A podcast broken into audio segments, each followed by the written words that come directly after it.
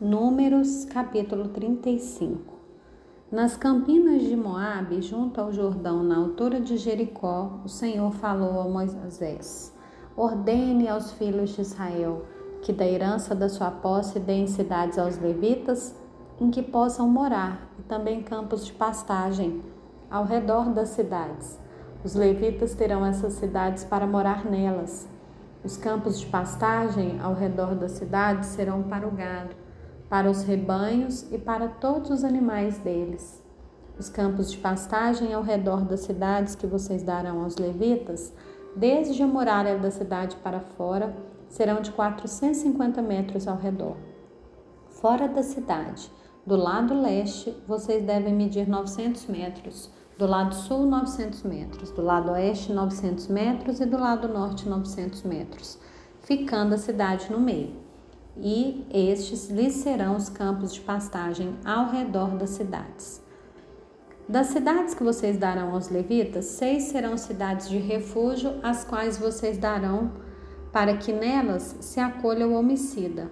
Além delas, vocês darão aos levitas 42 cidades.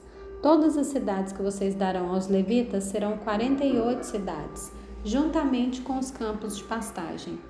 As cidades que vocês darão aos levitas devem ser da herança dos filhos de Israel. Se a tribo for numerosa, dará muitas cidades. Se a tribo for pequena, dará poucas cidades. Cada tribo dará das suas cidades aos levitas na proporção da herança que lhe couber. O Senhor disse ainda a Moisés: Fale com os filhos de Israel e diga-lhes: Quando passarem o Jordão para entrar na terra de Canaã, Escolham para vocês algumas cidades que lhes sirvam de refúgio, para que nelas se acolha o homicida que matar alguém voluntariamente. Nessas cidades, o homicida poderá se refugiar do vingador do sangue, para que o homicida não morra antes de ser apresentado diante da congregação para julgamento. Essas cidades que vocês derem serão seis cidades de refúgio para vocês. Três dessas cidades devem ficar desse lado do Jordão e três devem ficar na terra de Canaã. Serão cidades de refúgio. Essas seis cidades serão de refúgio para os filhos de Israel e para o estrangeiro, e para o que se hospedar no meio deles, para que nelas se acolha aquele que matar alguém voluntariamente. Mas se alguém ferir uma pessoa com instrumento de ferro e essa pessoa morrer, é homicida. O homicida será morto ou se alguém ferir uma pessoa com pedra na mão que possa causar a morte e essa pessoa morrer, é homicida. O homicida será morto. Ou se alguém ferir uma pessoa com instrumento de pau que tiver na mão que possa causar a morte e essa pessoa morrer, é homicida. O homicida será morto. O vingador do sangue, ao encontrar o homicida, deverá matá-lo. Se alguém empurrar uma pessoa com ódio ou com má intenção lançar contra ela alguma coisa e essa pessoa morrer, ou por inimizade a ferir com a mão e essa pessoa vier a morrer, aquele que feriu essa pessoa será morto. É homicida. O vingador do sangue, ao encontrar o homicida, deverá matá-lo.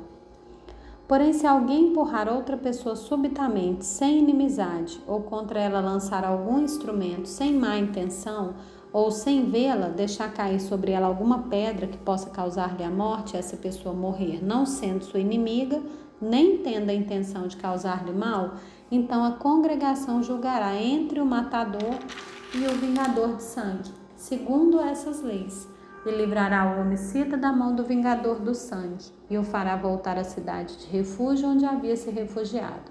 Ali ficará até a morte do sumo sacerdote que foi ungido com santo óleo.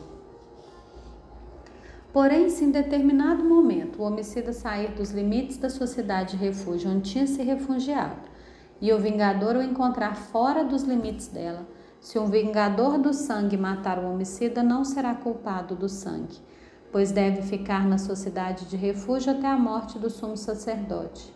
Porém, depois da morte deste, o homicida voltará à terra de sua posse.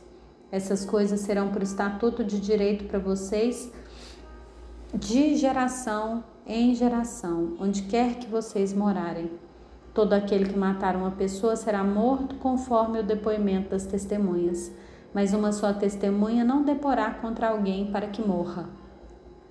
Não aceitem resgate pela vida do homicídio que é culpado de morte, ele deve ser morto. Também não aceitem resgate por aquele que se acolher a uma cidade de refúgio e quiser voltar para sua terra antes da morte do sumo sacerdote. Assim, não profanem a terra em que vocês estão, porque o sangue profana a terra. Nenhuma expiação se fará pela terra por causa do sangue que nela for derramado a não ser com o sangue daquele que o derramou.